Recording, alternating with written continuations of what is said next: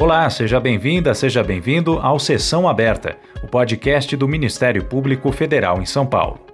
Neste programa, nós vamos entender melhor a chamada Justiça de Transição, que são as medidas judiciais ou não que vêm sendo tomadas no Brasil para o enfrentamento dos fatos ocorridos na ditadura. Por que o Judiciário ainda apresenta tanta resistência em julgar e punir os agentes da repressão que cometeram crimes durante o regime militar? A lei da anistia deve mesmo ser aplicada a esses casos. Como o Ministério Público vem atuando na busca da justiça sobre os abusos do Estado na ditadura? Bom, quem conversa com a gente sobre essas e outras questões é a Procuradora Regional da República, Eugênia Augusta Gonzaga. Ela atua na Procuradoria Regional da República da Terceira Região, sediada em São Paulo, e presidiu a Comissão Especial sobre Mortos e Desaparecidos Políticos.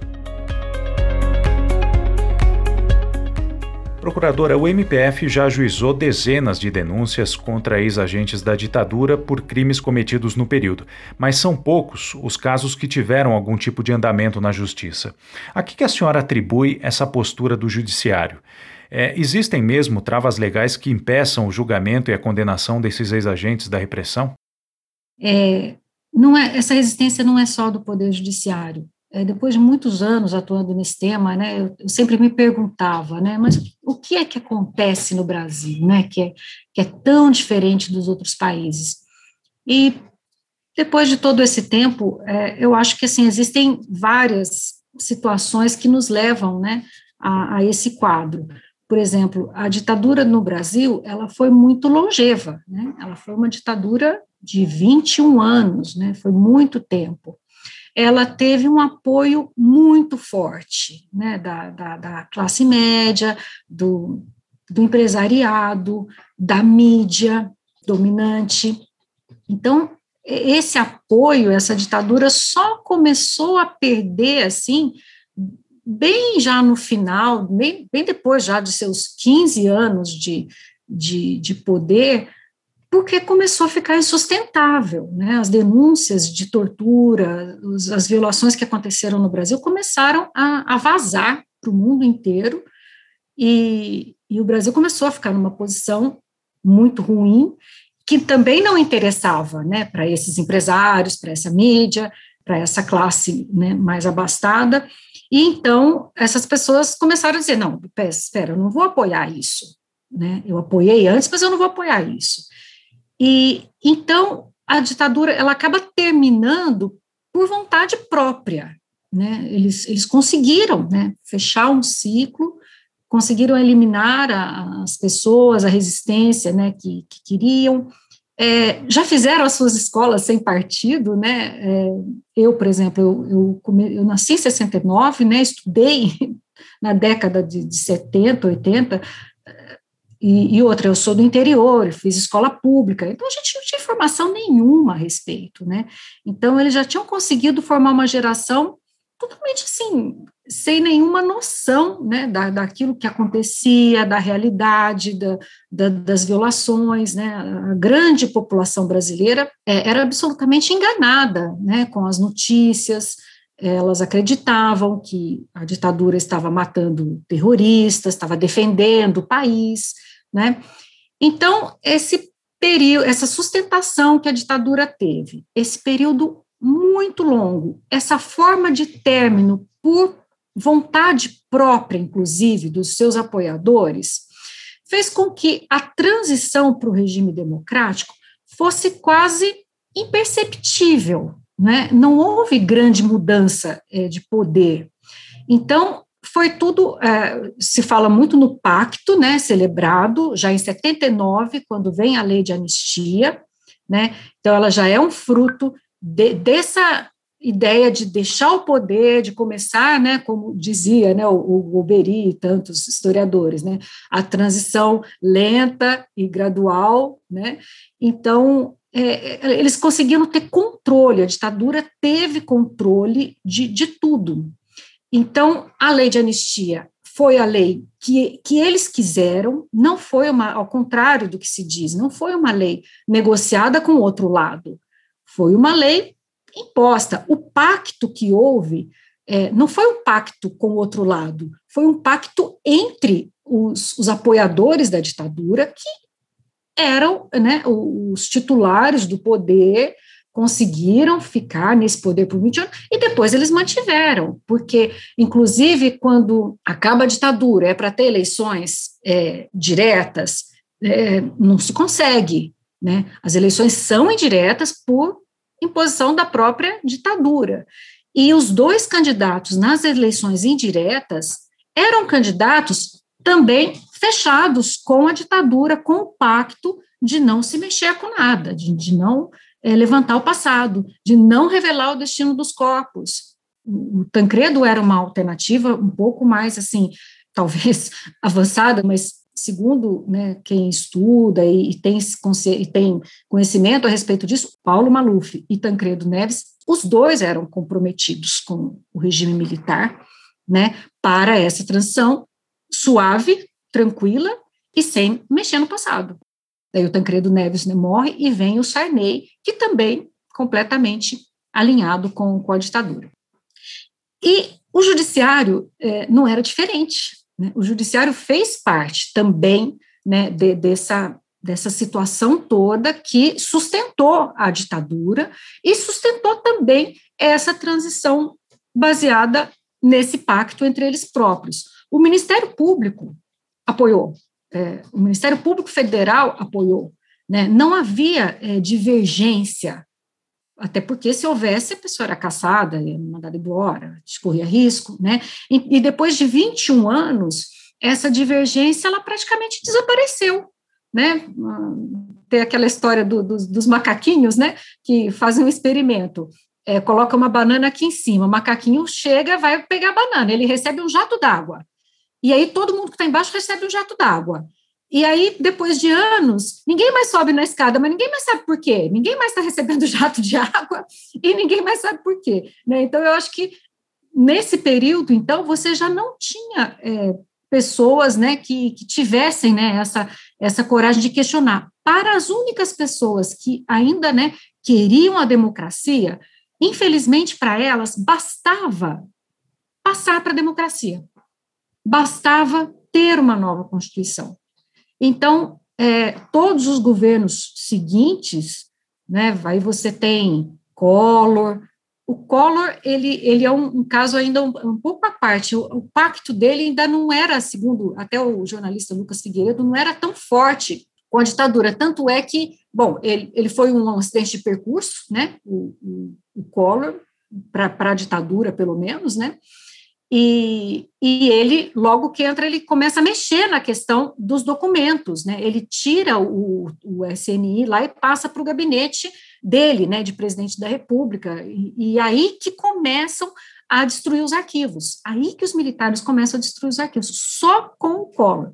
Bom, coincidência ou não, Collor também caiu. E depois vem Itamar, Fernando Henrique, é, Lula, Dilma, todos comprometidos com esse pacto. Ninguém tinha que mexer com a questão da punição aos militares.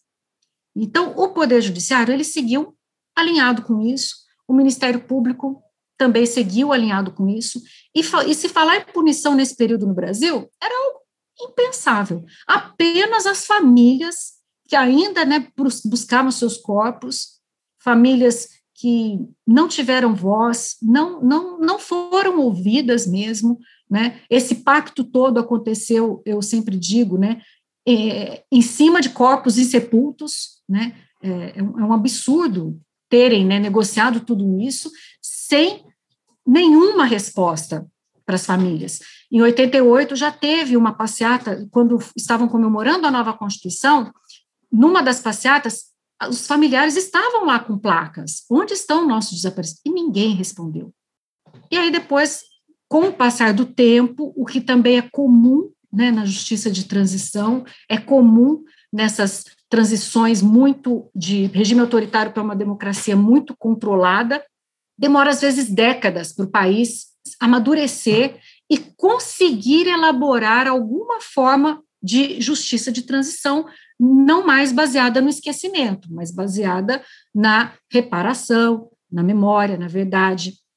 E, e, e, foi o que aconteceu com o Brasil, talvez um pouco mais tarde do que nos outros países, aliás, talvez não, realmente muito mais tarde, e eu acredito né, a, a essa é, conivência, né, esse, esse tempo muito cumprido dessa ditadura, e essa conivência da, do, do, do poder dominante com os militares. E aí, quando você chega, por exemplo, a um governo que deveria ser um pouco mais contrário a isso, né, no caso do Lula, no caso da Dilma, é, eles entendem que também tem que manter a governabilidade, que esse é um tema muito sensível, que não vale a pena mexer com isso. É melhor você investir em outras melhorias, em outros avanços, mas não vale a pena mexer com isso. Então, quando nós começamos a falar em responsabilização, éramos só nós, um grupo muito pequeno no Ministério Público Federal, e, obviamente, os familiares, né, os militantes, é, essas pessoas que eram uma população muito pequena. Mas, pelo menos, o tema começou né, a ganhar corpo a partir dos anos é, 2005. Ou seja, foi uma transição para a democracia, mas com a continuidade do conservadorismo, né, que, tá, que, que é tão arraigado no Brasil. É, a senhora mencionou a lei da anistia, que vem sendo um dos principais entraves para que as denúncias é, contra os ex-agentes da ditadura tenham andamento no judiciário. É, é, muitas decisões judiciais pelo arquivamento sumário desses casos citam a constitucionalidade da lei da anistia, que foi declarada pelo STF em 2010. De alguma forma, essa constitucionalidade pode ser interpretada como uma aplicação automática da, da anistia para que as denúncias sejam rejeitadas? É, essa aplicação automática é fruto de uma interpretação que não se sustenta juridicamente, não está escrito na lei de anistia, e o Supremo ele poderia ter julgado constitucional a lei de anistia, porém não aplicável aos agentes da ditadura. A, a lei de anistia para nós, ela é considerada constitucional, inclusive ela é até refer, é, referendada no ato das disposições transitórias da, da Constituição brasileira, porque, de fato, ela não diz que ela está anistiando é, crimes contra a humanidade, graves violações a direitos humanos, ela não diz que ela está anistiando quem agiu para proteger o poder vigente, né, o tempo todo, todo o conceito de, de crime político, ele é para, ele é contrário ao poder vigente. Então, ela, a lei de anistia, ela foi dada pelo governo vigente, perdoando quem era contra. O governo vigente não estava perdoando a si próprio, aliás, pode até ser que ele queria, mas na época ele sequer admitia que ele tinha cometido esses crimes. Então, como é que ele ia escrever que ele estava se perdoando? Né? Então, esse esquecimento, baseado na lei da anistia, ele vem mesmo de uma interpretação subliminar desse combinado. Bom, é, o Supremo, em 2010, então, entende pela constitucionalidade da lei da anistia e pela sua aplicação aos agentes da, da ditadura, pela sua extensão. Né? Esse foi o grande equívoco. E aí vem a decisão da Corte Interamericana e fala: olha, espera, você pode até achar constitucional, mas essa lei não é aplicável às graves violações de direitos humanos.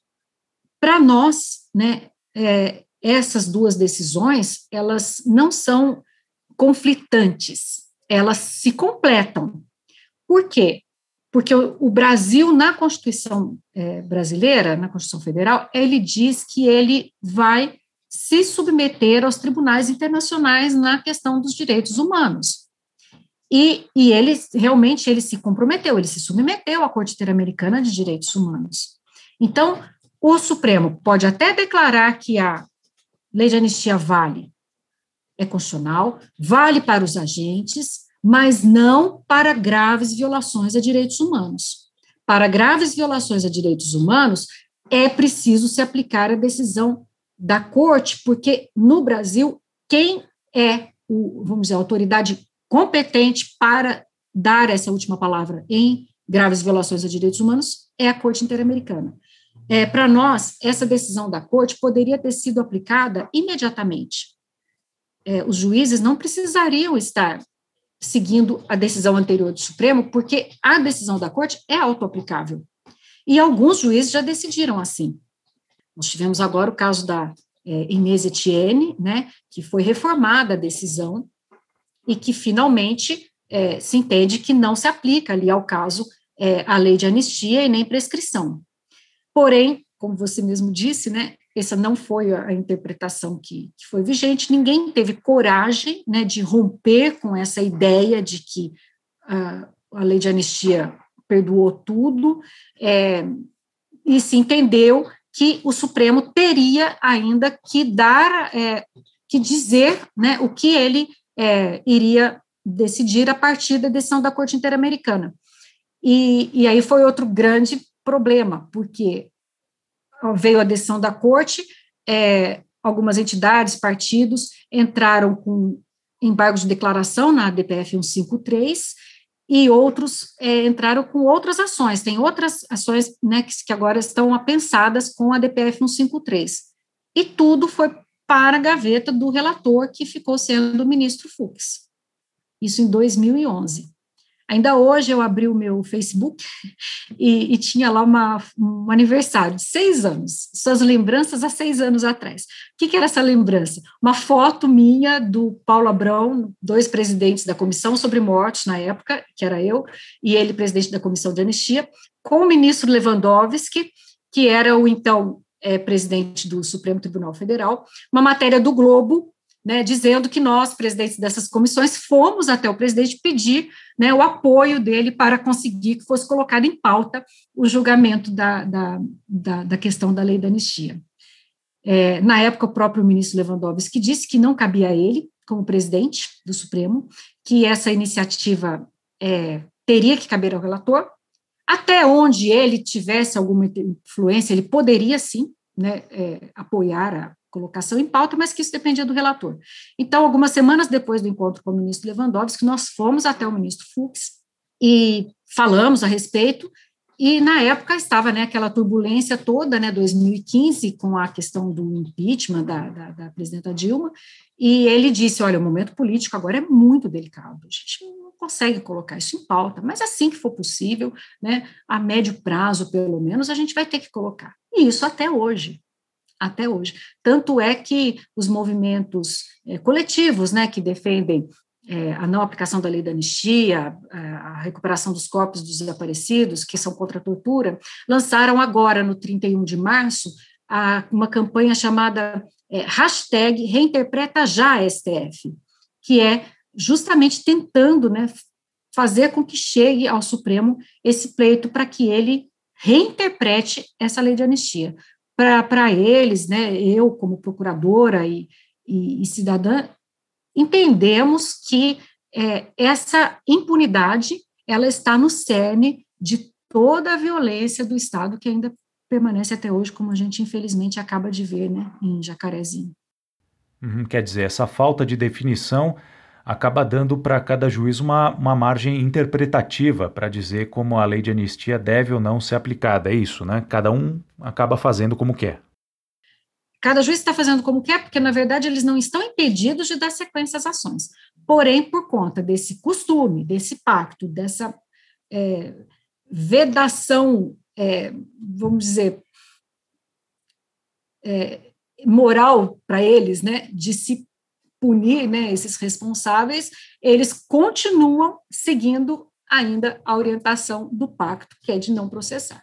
É lamentável, né? É lamentável. Esperamos que o Supremo é, coloque novamente isso em pauta, que hoje é, o cenário no Supremo é diferente, é, que entendam né, a gravidade dessa questão, todos os reflexos né, causados pela impunidade dos militares no passado. Esses militares continuam aí, continuam trabalhando. É, eles falam, não, mas já são todos generais, é, aposentados. Não são, tem muita gente nativa, né? E ainda que sejam aposentados, eles estão aí no governo, né? Então, é, uma, é muito sério. A senhora falou sobre as condenações do Brasil na Corte Interamericana de Direitos Humanos. Né, houve sentença no caso da guerrilha do Araguaia, é, no caso Herzog. Sentenças sempre estabelecendo que o Brasil é obrigado a investigar, processar e punir os agentes que estiveram envolvidos em crimes durante a ditadura. É, quais são as consequências do descumprimento dessas sentenças, como vem acontecendo? O Brasil não fica é, sujeito a, a sanções ou a outras consequências no plano internacional? Essa é a pergunta né, que todo mundo faz. Né? As, são estados soberanos. Né? O Brasil se vinculou porque quis a Corte Interamericana. Se ele não quer cumprir as decisões da Corte Interamericana, o mais né, sensato, correto, seria ele se desvincular formalmente da, da Corte, do sistema da Corte Interamericana. Porém, se ele fizer isso, ele acaba perdendo né, uma condição, por exemplo, de negociar com outros países que apoiam esse tipo de, de vinculação a cortes internacionais. Ele pleiteia, por exemplo, há muitos anos, né, uma posição no Conselho é, de Segurança da ONU. Ele não pode participar desses órgãos se ele não fizer parte né, desse desse acordo internacional. Então, são sanções de caráter político, né, e, e geopolítico, no caso, né, ele, ele, ele vai ficar, vamos dizer, numa posição ruim no cenário internacional. Agora, então, ele não se desvincula formalmente, ele vai enrolando para cumprir, é o que o Brasil vem fazendo desde que é, foi denunciado na comissão, porque antes de chegar à corte, todos esses casos caso do Araguaia, que foi julgado em 2010, e o caso do Herzog, que foi julgado agora recentemente, todos esses casos passaram primeiro pela comissão, o Brasil teve oportunidade de responder, teve oportunidade de voltar atrás, de falar, não, eu vou, eu vou, eu vou processar, eu vou procurar, né? Não fez, então fica anos na comissão, e depois que vai para a corte, é que ele sofre a condenação, é que ele teve, assim, anos e anos e anos para fazer essa defesa, ele foi cobrado, ele teve recomendações, e ele chega lá, não cumpre e continua não cumprindo, faz de conta que cumpre. Né? Essa decisão do Araguaia, é, se a gente vai pegar no papel, o Brasil está dizendo que está cumprindo. O Brasil diz que cumpriu, está dizendo que está buscando os corpos. Acontece que ele nunca deu uma ordem efetiva para que fosse contado o destino dos corpos. Né? Hoje, por exemplo, a gente eu já fui né, no, no Araguaia para fazer diligências como é, integrante da comissão. A gente chega lá, tem um super apoio do Exército. Tem caminhonete, tem água, tem ventilador, tem, tem um super apoio para fazer a diligência que quiser, só que a gente não sabe onde.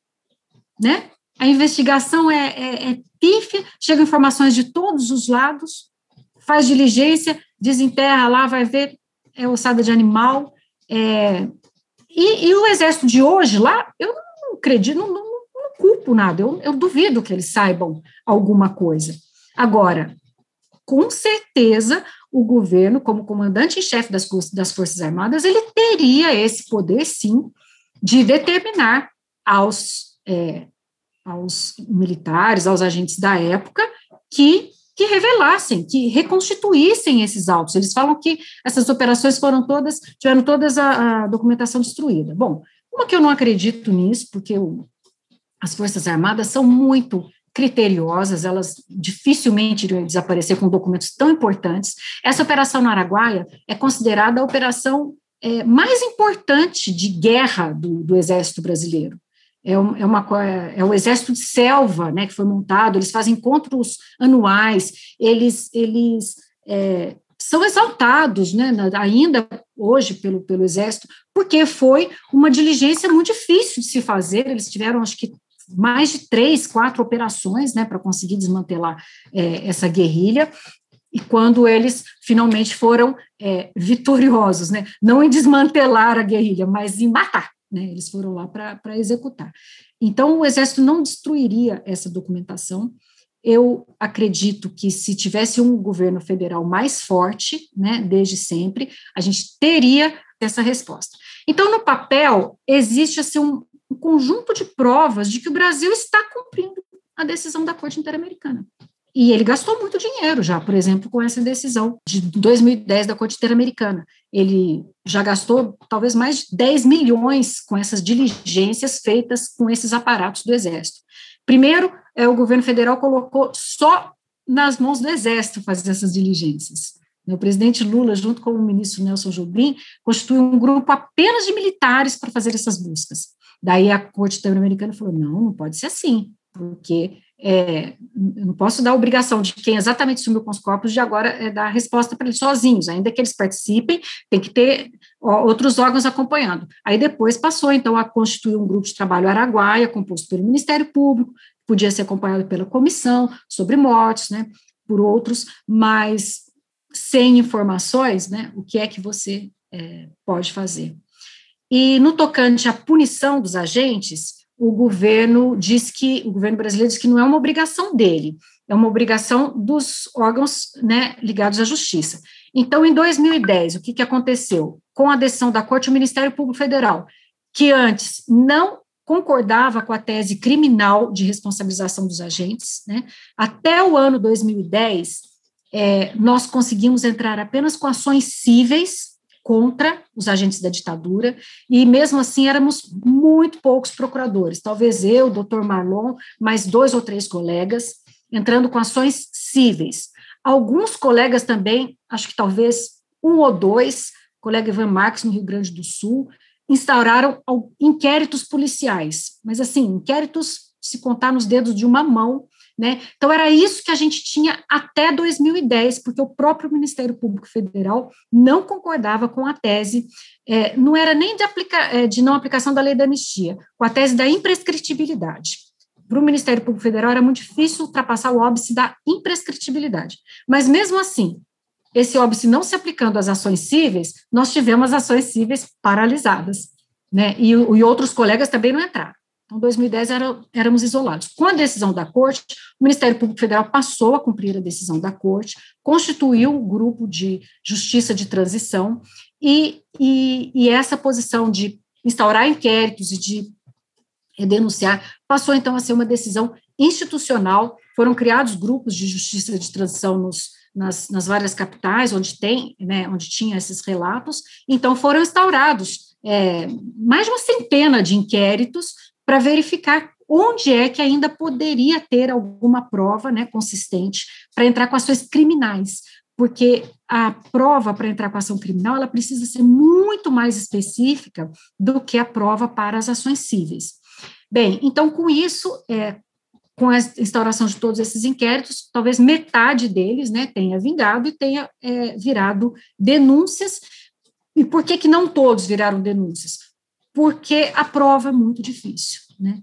O Exército não, não liberou nada, não tem nome dos agentes, não tem é, é, testemunhas, muitas vezes vivas, né?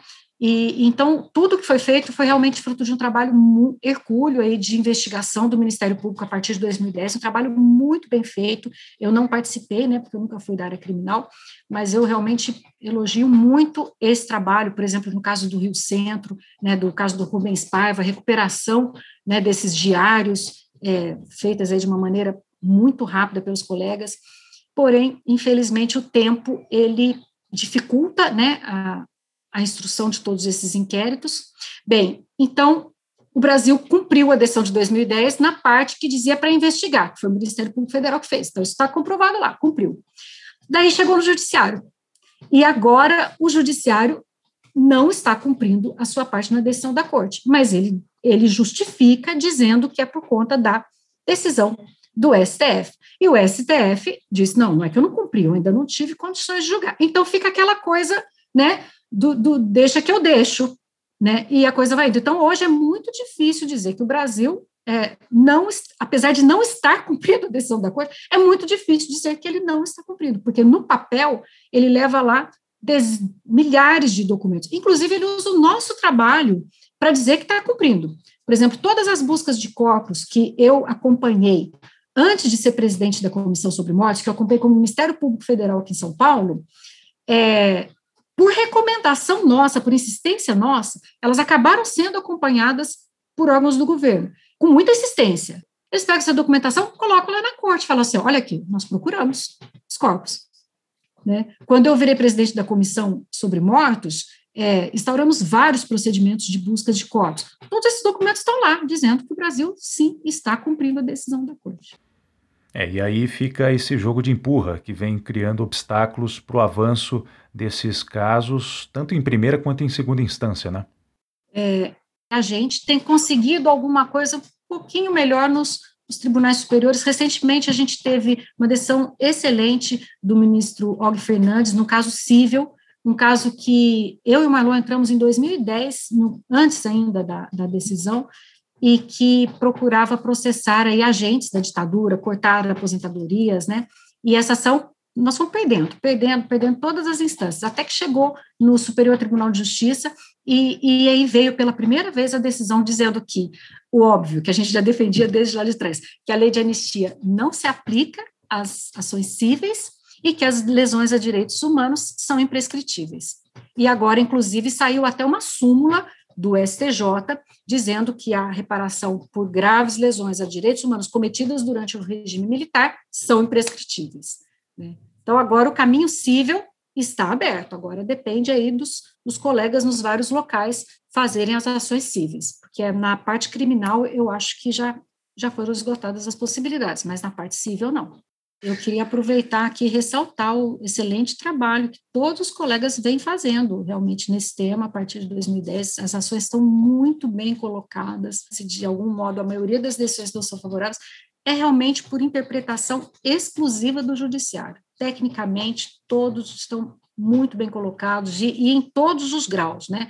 É, na, na, denúncia, depois alegações finais, nas apelações, né? A gente vê que a, a instituição ela está, né? comprometida com, com esse tema. Obviamente, tem alguns colegas que são é, contrários, né?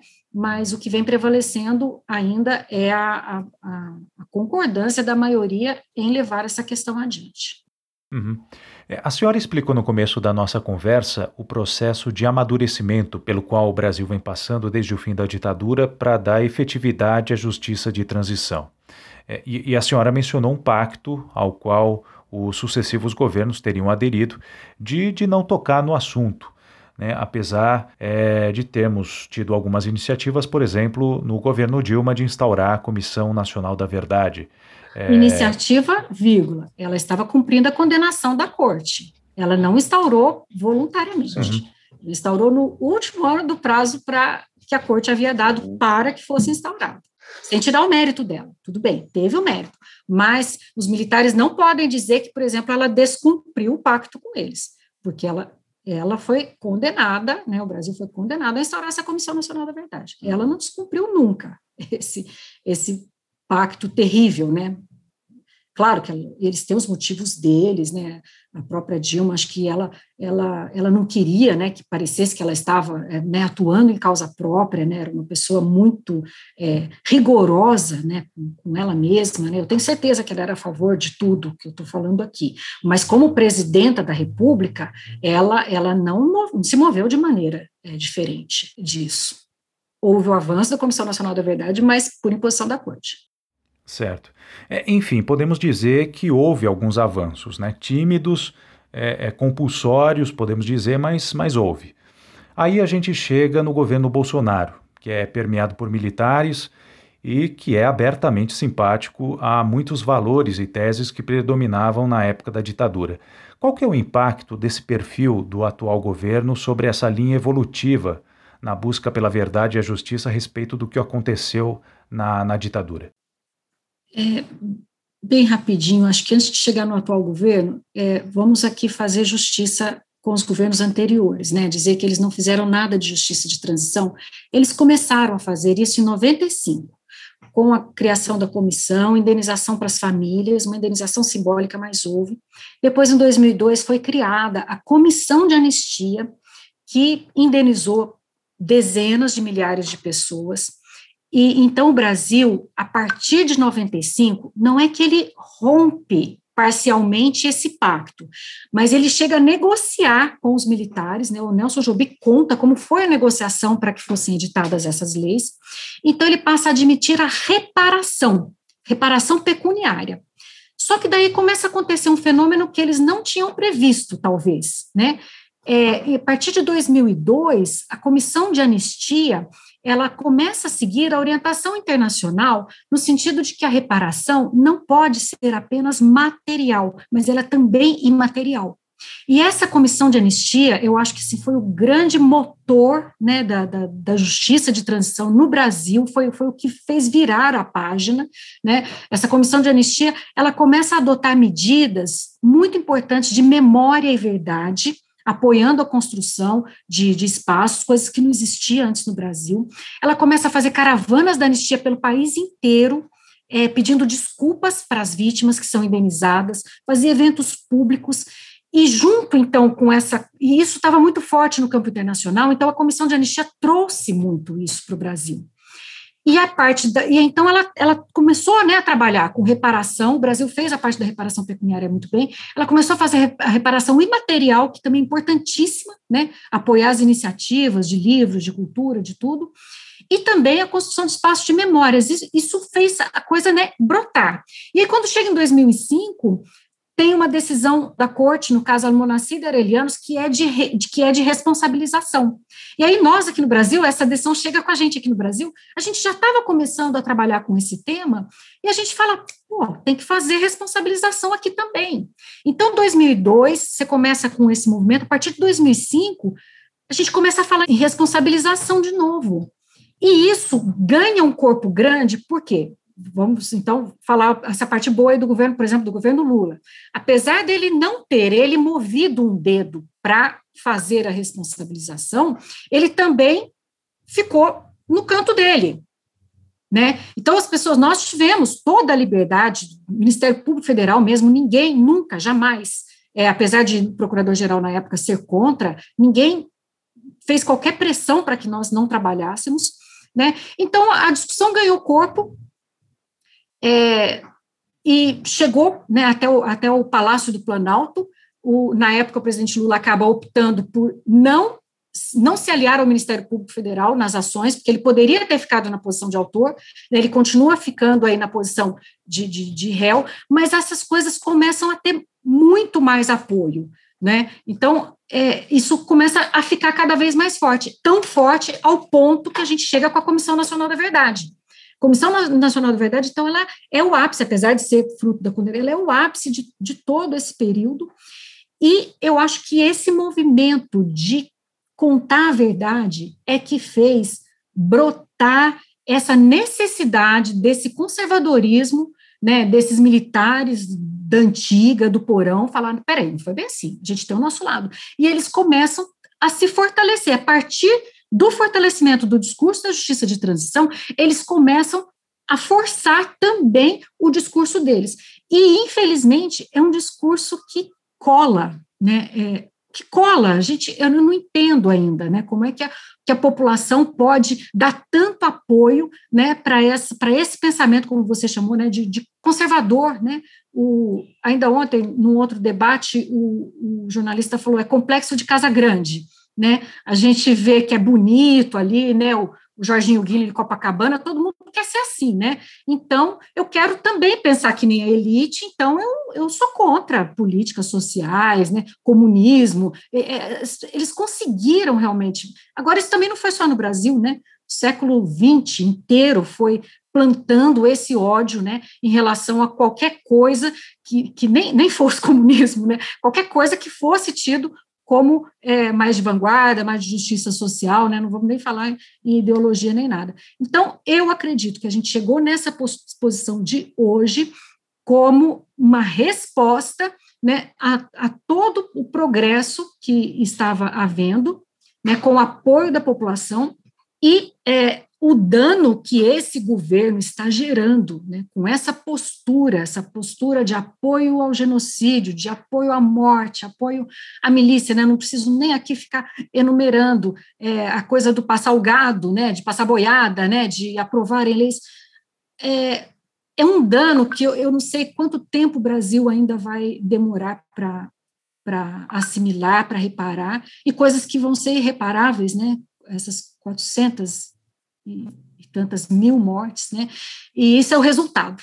Isso é o resultado dessa onda, né, que foi se fortalecendo, né, de, de ódio a, a, a, a esse florescimento das medidas é, de justiça de transição.